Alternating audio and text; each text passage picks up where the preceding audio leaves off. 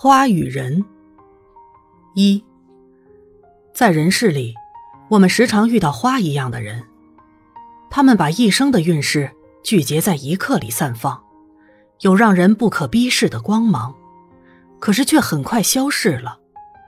尤其是一些艺术家，年轻的时候已经光芒四射，可是岁月一过，野风一吹，就无形迹了。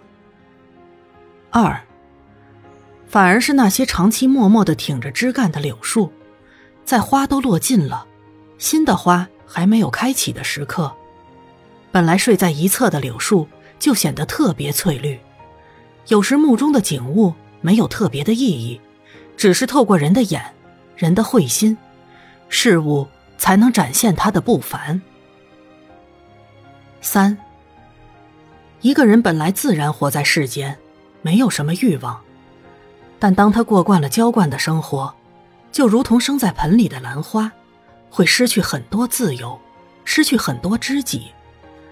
所以人宁可像野生的兰花，活在巨石之缝、高山之顶、幽谷深处，与烟霞作伴。四，纯美的事物有时能激发人的力量，有时却也使人软弱。美。如果没有别的力量支撑，就是无力的。荷花和杨柳就是这样的关系。我越来越觉得，我们的社会会向着花儿一样燃烧的方向走去。物质生活日渐丰盛，文明变成形式，人们沉浸在物欲的享受里。在那样的世界，人人争着要当荷花，谁肯做杨柳？谁肯做手中的树枝？和沙土呢？五。从前一直以为，兰花是天生的娇贵，它要用特别的盆子，要小心翼翼的照顾，价钱还十分的高昂，因此平常人家种盆栽，很少想到养兰花。现在知道，兰花原是深山中生长的花草，心中反倒有一些怅然。我们对兰花娇贵的认知，何尝不是一种知识的执着呢？六，采莲的时间是清晨太阳刚出来，或者黄昏日头要落山的时分。一个个采莲人背起了竹篓，戴上了斗笠，射入浅浅的泥巴里，把已经成熟的莲蓬一朵朵摘下来，放在竹篓里，采回来的莲蓬。先挖出里面的莲子，莲子外面有一层粗壳，要用小刀一粒一粒剥开，晶莹洁白的莲子就滚了一地。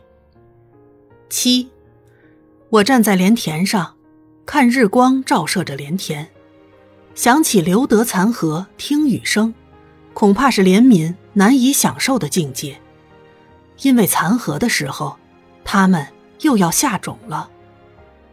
田中的莲叶，坐着结成一片，站着也叠成一片，在田里交缠不清。我们用一些空虚清灵的诗歌，来歌颂莲叶和田的美，永远也不及种莲的人用他们的岁月和血汗，在莲叶上写诗吧。八，一年之中，若是没有一些纯然看花的日子。生命就会失落自然送给我们的珍贵礼物。九，阳明山每年的花季，对许多人来说，因为是一场朝圣之旅，不止向外歌颂大化之美，也是在向内寻找逐渐淹没的心灵圣殿，企图拨开迷雾，看自己内心那朵枯萎中的花朵。花季的赶集因此成型。是以外在之花勾起心灵之花，以阳春的喜悦来抚平生活的苦恼，以七彩的色泽来弥补灰白的人生。十，紫茉莉是乡间最平凡的野花，它们整片整片的丛生着，貌不惊人，在万绿中却别有一番姿色。在乡间，紫茉莉的名字。是煮饭花，因为它在有露珠的早晨，或者白日中天的正午，或者是星满天空的黑夜，都紧紧闭着。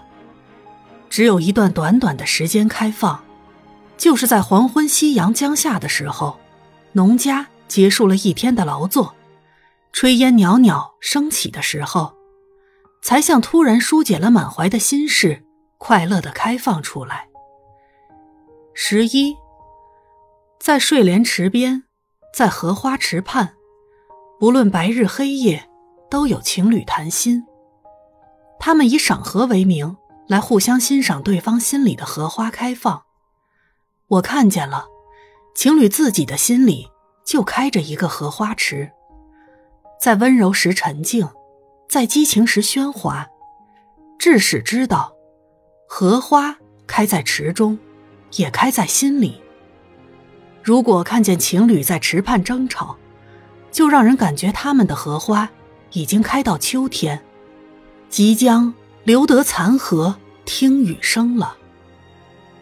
十二，花都谢了，还有什么可看的呢？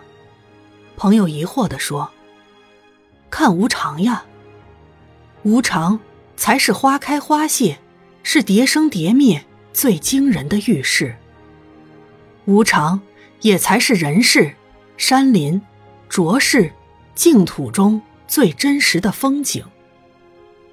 十三，会看花的人就会看云、看月、看星辰，并且在人世中的一切看到智慧。